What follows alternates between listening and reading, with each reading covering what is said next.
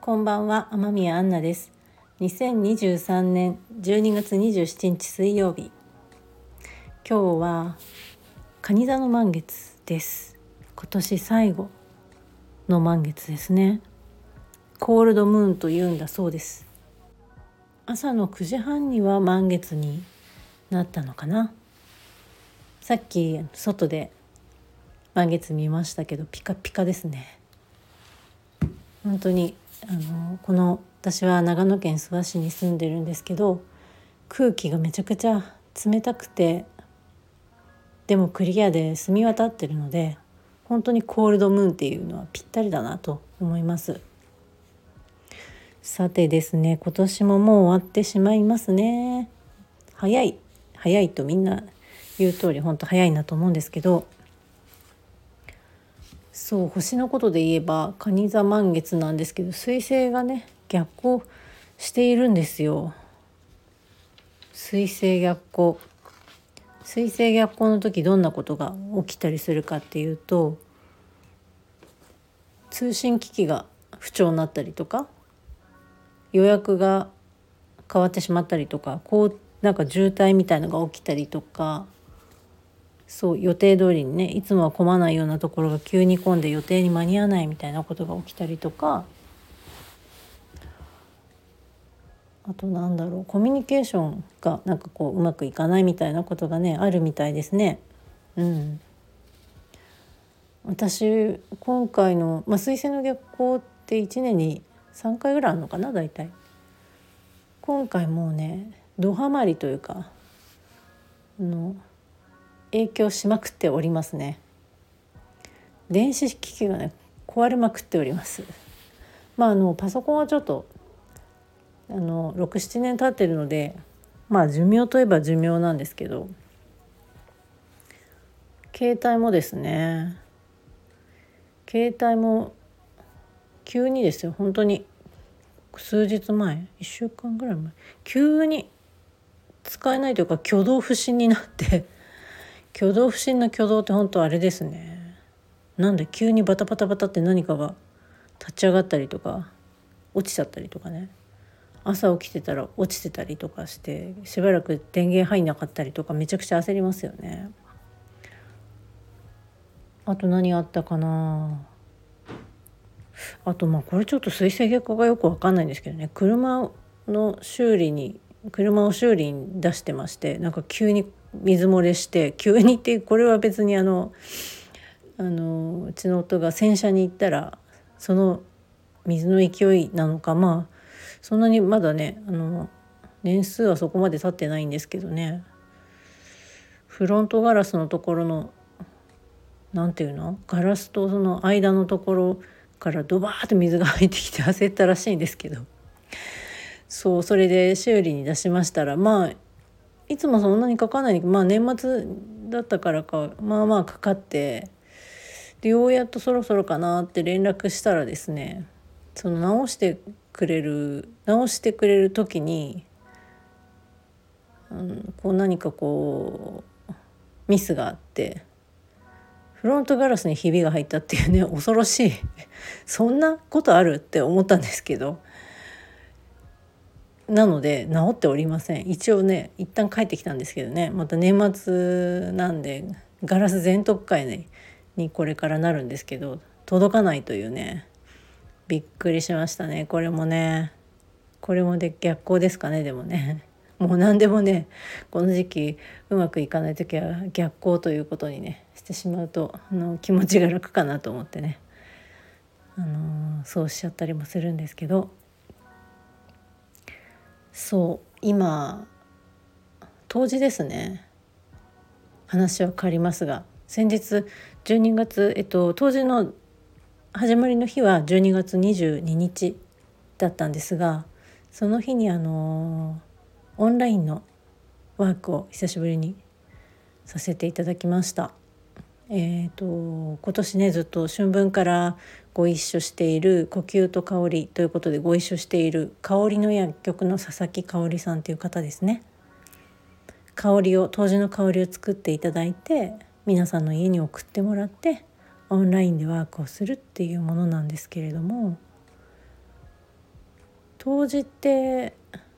一番夜が長い日ですね。でその闇を感じてみるというその闇の中でで夜行ったんですけどちょっと闇を感じながら実際に夜のワークをするということでやってみたんですけどいつもは午前中とか朝やることが私多いんですね。やっぱりこう呼吸してすっきりクリアになってでその日半日また、ま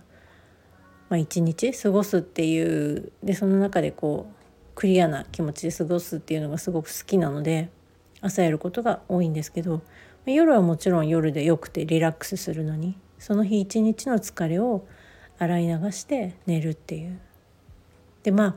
当時はね夜が一番1年で一番長いっていうことであの香さんからのねリクエストもあってあじゃあ夜やりましょうということでねやってみたんですよ。それでうん黒私がいつも使っているシンギングリンが漆黒っていう本当に漆をね漆黒っていう名前じゃないんですけど、まあ、漆黒の本当漆黒のシンギングリーンっていうふうに言言われてて言われててというか、まあ、言って言われててねそこで。で漆がそう塗られてるっていうおりんのおりんってまあどうだったかな青銅だったかないつもなんかこう素材忘れちゃうんですけどそういうあの倍音って言って音がこう重なって響きがこう伝わってくる。一音じゃないんですけれども和音みたいにねこう重なってるんですよ。和音っていうの？なんかの倍音まあ倍音って言うんですけど倍音の響きがこう重なってあの一回こうゴーンって打つだけでだから一個の音じゃないんですね。叩くと。でその音全てが調和していて体にもこう響きがいい響きがこういい影響があるというか整うというものなんですけどそれもあの漆それが漆で塗られていて漆黒の色をしているというものでね。それもなんかこう闇闇というか暗暗がりというかと体の体というこう宇宙っていうこととつながっているなって感じでねワークしたりしておりました。そしてその当時っていうのがえっ、ー、と12月22日から始まって1月の今年は5日までだったかなぐらいなんですよ。ちょっとずれてたら申し訳ないんですけどまあ5とか65だったような気がするんですけど5ぐらいまでが冬至なんですね。だから今も冬至なんです。ね、22日になんかいろんなイベントをねされてたりとかやっぱ冬至っていうことでねその日をこう感じてゆったり過ごしてた人結構いらっしゃると思うんですけど今もまあ冬至なんですよ。うん、なのでこう冬至を感じるというかねあの柚子湯に入ったりとかねしますよね。そうでその当時の後にクリスマスが来て、まあ、今27日ですねでそうクリスマスの話を私したいなと思ったんですけどクリスマスにあのお話し会に久しぶりに参加しましてお話し会どなたのお話し会かというと太田次郎さんっていう私のあの尊敬してる方で、まあ、友人でもありで畑の先生でもあってでその方っていうのはえっと版画家をしてらっしゃいます。もともとは鍼灸のあの方だったんですけど体壊したかなんかでやめてで版画の道に進みで自給自足的な生活も同時にしているという方でね。でシュタイナーについてもすごく詳しくてそして民族学の見識もすごく深くてですね日本だけじゃなくて世界の何？妖精とか妖怪？妖精と妖怪って一緒なのご存知でした？私全然知らなかったんですけど。妖怪ってね日本だとやっぱり怖いっていうね印象あるんですけど。妖精で妖精はなんかこうティンカーベルっていうねイメージある？じゃないですかね。私はあるあったんですけどね。だからやっぱり可愛らしいというか。天使みたいな？うん。なんかこう喜びにあふれてる。ものみたいな感じがしていたんですけど海外ではねそんなことなくてですね。怖いいたずらしたりもっとなんか悪悪悪に近い感じの妖精っていうのがいっぱいいて。でその太田次郎さん曰くね妖精妖精と妖怪は一緒ですよっていうその解釈というか言い方のね表し方の違いだけでということなんですよだから怖い妖精がいっぱいいるんですけど海外にもねそういったことに詳しい方でその方のお話し会に行ってきたのですよ。で今年はそのメルヘンメルヘン童話のメルヘンねメルヘンってこう短いお話ですね。ドイツのドイツの短いお話っていうくくりだったと思うんですけどメルヘンって改めて言われるとね分かんないなと思って調べてみたらなんかそんなような感じだったんですけどまあグリム童話とかねああいうお話ですよね。ああいう中にこう何て言うのかな私たちが今こう暮らしていて学びになるようなことがいっぱい隠されているっていうことでなんかこう普通に読んだら「えこの話ひどくない?」みたいな話がすごいたくさんあるんですけどグリムグリム童話に限らず、まあ、そのメルヘンと言われるね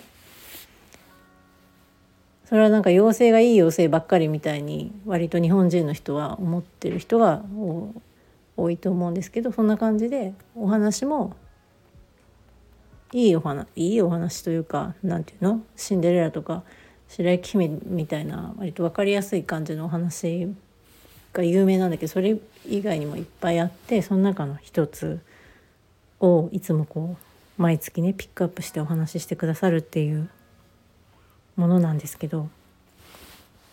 今回はアメフラシといううーん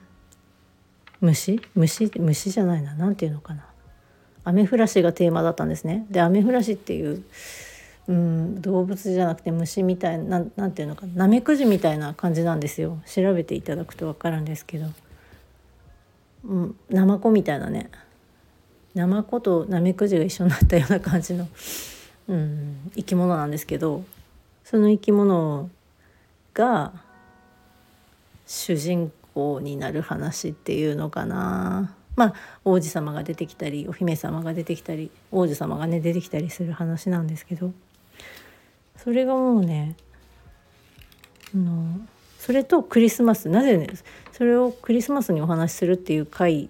だったんですけどそのアメフラシってねおよそクリスマスっぽくないじゃないですか。その何？ナマコみたいなナメクジみたいな 生き物ってそれで普通に読んでしまうとやっぱりその内容的にも「え？みたいな。普通の何て言うのかな。起承転結。めでたしめでたしみたいな。最後おしまいみたいな話じゃないんですよね。大体二郎さんがこう出してくれるお話、まあ、半分ぐらいが違う。それにはやっぱ読み解きが必要でその中にやっぱりキリストっていう存在がすごく入ってくるんですよね。そのキリストという存在を理解しながら読んでいくっていうのかな。聖書だったり。で私その辺り全く知識がないくてですね。で二郎さんの話し会はこうよくちょこちょこ出ていて。まああの集中的に行ける時もあるし自分がちょっと忙しくてタイミング合わないといけなくなっちゃったりとかもしつつでももう45年はなんやかんや行けたり行けなかったりしながらですけどね。45年はこう参加させていただいてるんですけど、まあ、その中でちょっとしたいなというものはこういうしたいなってこういうこと言ってるんだっていうのを本当にうっすらうっすらその少しずつ少しずつ知っていくみたいな。シュタイナーの本ってあの何冊か持ってるんですけどねなかなかこう読み切れなくてですね難しいいいんですよね。で翻訳者によってももちろん違ったりとかするんですけど分かんないまま。でもやっぱり興味があって。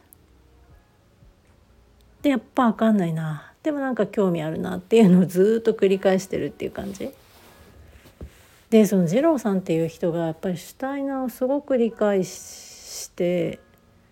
るなって感じるんですね。お話ししてくださる。本当になぜならその誰にでも分かりやすいように話してくれるから誰にでも分かりやすいように話すってやっ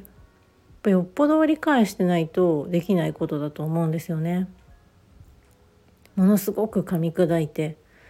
もう稚拙な質問にもあの毎回ね嫌がらず答えてくれてっていう本当に本当に尊敬するんですけれどもその真摯な態度というかねそして決してこう何て言うのかな。したいのはこう言ってます。だからこうしましょうっていうじゃないんですよ。全く。押し付けるところがなくて基本的には個々人に考えてもらう。そのきっかけしたいなこういうふうに言っていてそのシュタイナーが曰くの真理っていうのはこういうものですよ。っていうのをじゃああなたはどういうふうにそれを捉えますかっていう感じですね。答えじゃなくて一つの何て言うかアプローチかを示してくれるっていうのかな。うん、でそうでいつもその二郎さんにこの時期に教えてもらうのはイエス・キリストイコールキリスト教ではないっていうことなんですね。そのキリストの話をされるとやっぱりこうクリスチャンの話を聖書とかの話も出てくるのでクリスチャンのことなのかなっていつも思ってしまう。毎年少し経つとすぐ忘れちゃうから。毎年のように思ってるというか。しっくりこないなでもそこ違う存在なんだって毎回毎回思うっていう。で今年も相変わらず思ってそしてもう一回イエス・キリストイコールキリスト教ではない。あそのシュタイナーが言うところのですね。もう一回言われてでそう言われて二郎さんのお話を聞くとなるほどっていう入ってくる感じがあると。ね同じこと何回も繰り返して本当バカだなと思いつつもですあの今年もなるほどって思ったわけなんですよ。そして十二夜聖なる十二夜っていう話も毎年聞くことの一つなんですね。聖なる十二夜っていうのは何かっていうとキリストまああのクリスマスって12月クリスマスイブが12月24日でクリスマスが12月25日でイエス・キリストが生まれた日を祝うっていうことなんですけどその聖なる十二夜っていうのは12月25日から1月6日までの12夜のことなんですね。それもあのシュタイナーで言ってるのかな？聖なる12夜と呼ばれててでも昔はその期間がクリスマスだったそうなんですよね。昔っていつぐらいの時代なんかちょっとわからないんですけど今は12月25日になってしまってるんですけどなのでその聖なる12夜を祝いましょうっていう時にまああのキリストがその25日生まれたっていうのは12月25日なんですけどそれからなんかこう成長していって行って復活までを祝うっていうそれが1月6日までがクリスマスっていうことだったそうなんですよ。だからツリーも6日まで飾りっぱなしっていうことなんですね。でその聖なる十二夜どんなふうに過ごすか過ごすといいかっていうと夢をね記録するといいですよっていうことなんです。でも今日25、まあ、25日の夜から始める。25日の夜。26日の夜。27日の夜。で今日27だからまあ3日目の夜ってことになるんですけど2728293031123455の夜か。1月5日の夜。で1月6日のまあ翌日までってことですよね。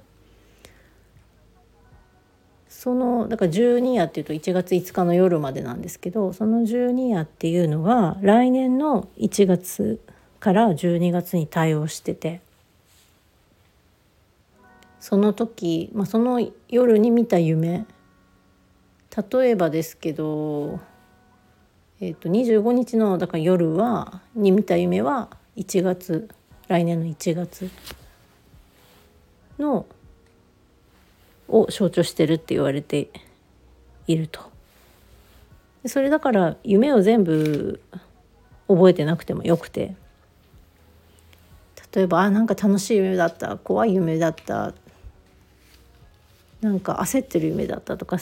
色とかね。出てくる人とか物とか場所とか。そういうのだけでもよくてそれを覚えているものを翌日にこうつけておくとだから26日の朝に例えばつけておくと今年の、まあ、1月あ来年の1月ってもうすぐ来ますけど1月の何かとちょっとリンクしてたりすると。で25日の夜でしょだから26日の朝その夢から目が覚めた翌日の天気とかも記しておくとそれもなんかまあ晴れたらだから1月もこう気候がいいというかみたいな風にこうリンクしていくということなんですよ。うん、それをねあの記しておくと何かしらちょっとメッセージみたいなして受け取るといいですよっていうことなのですね。でそれで1日目は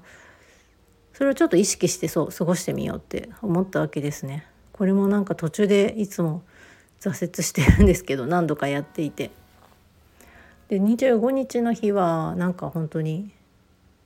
あんまり意識してるようなしてないような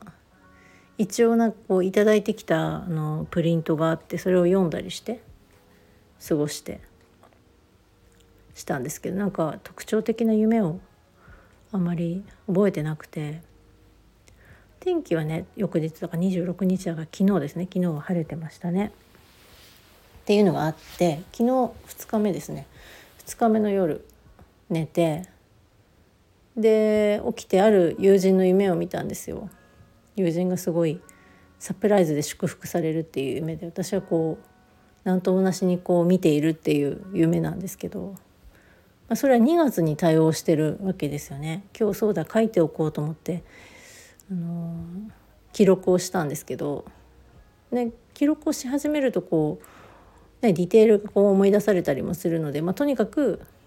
何かのメッセージになるかもしれないからわってこう書いてたんですけどあのそのお友達とね私今旅行に行く予定を立ててですねこれもなんかちょっと彗星逆行っぽくって予定が決まったり変わったりまあすっごい変更が多くてあのパッてこうスムーズに決まっていかないんですけどまあねそれもまあ逆行かしらっていうことで、うん、流してるんですけどそうその友人と旅行に行くんですけどねそれ2月なんですよね。面白いなと思って え結構リンクしてるじゃんと思って1日目ちょっとあの何もあんまり覚えてることがないんで1月はちょっとメッセージがあまり受け取れないんですけどそんな感じでね今日からも今日だから27日の夜だから3日目になるんですけどね第3夜っていうことでね12日続くか初めて続くかせっかくだからねこの録音をね収録をしながらねこう12日間行けたらいいかななんて思ったりしてるわけです。ちょうどその話がこう行ったり来たりなんですけど当時もね1月こう5日までなんですよだから本当に当時イコールこのクリスマスじゃなくてまあ昔でいうクリスマスねこの聖なる十二夜っていうのと本当ほぼほぼ合致していてで今日満月でしょ？今日からなんかね始めるのいいかなと思ってできたら毎日収録そこまでね初トライでねしてみたいなと思っております。はい、ではここから満月のワークをしていきます。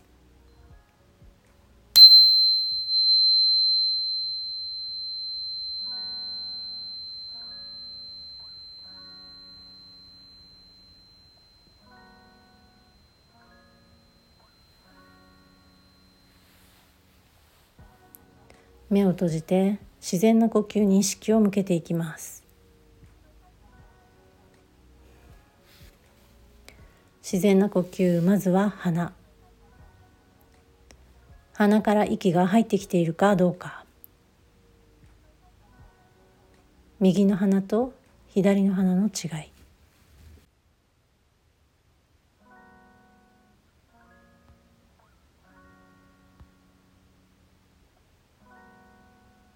次に胸。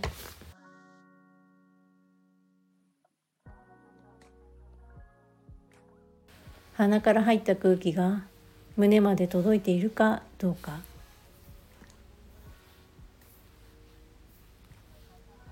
胸が動いているかどうか。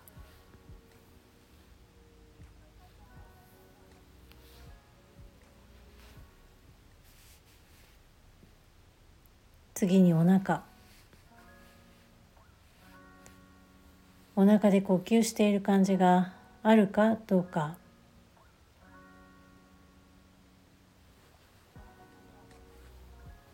お腹が動いているかどうか。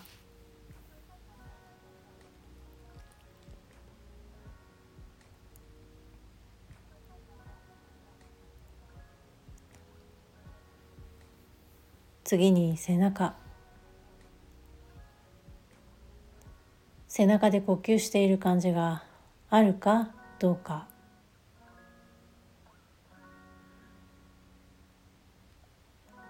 背中が動いているかどうか。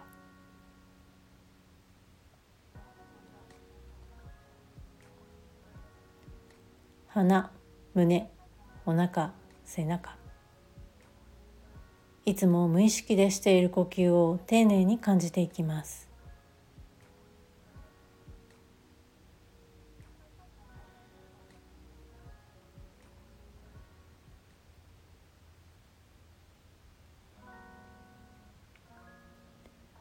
はい OK です。ではゆっくりと目を開けて。最後に礼をして終わりにします。ありがとうございました。は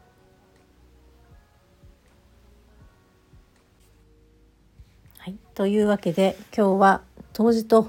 聖なる十二夜についてお話ししました。あそうだレターとかもね頂いてとっても嬉しいです。なんか感想でも何でもいいので、まあ、聞かせていただけると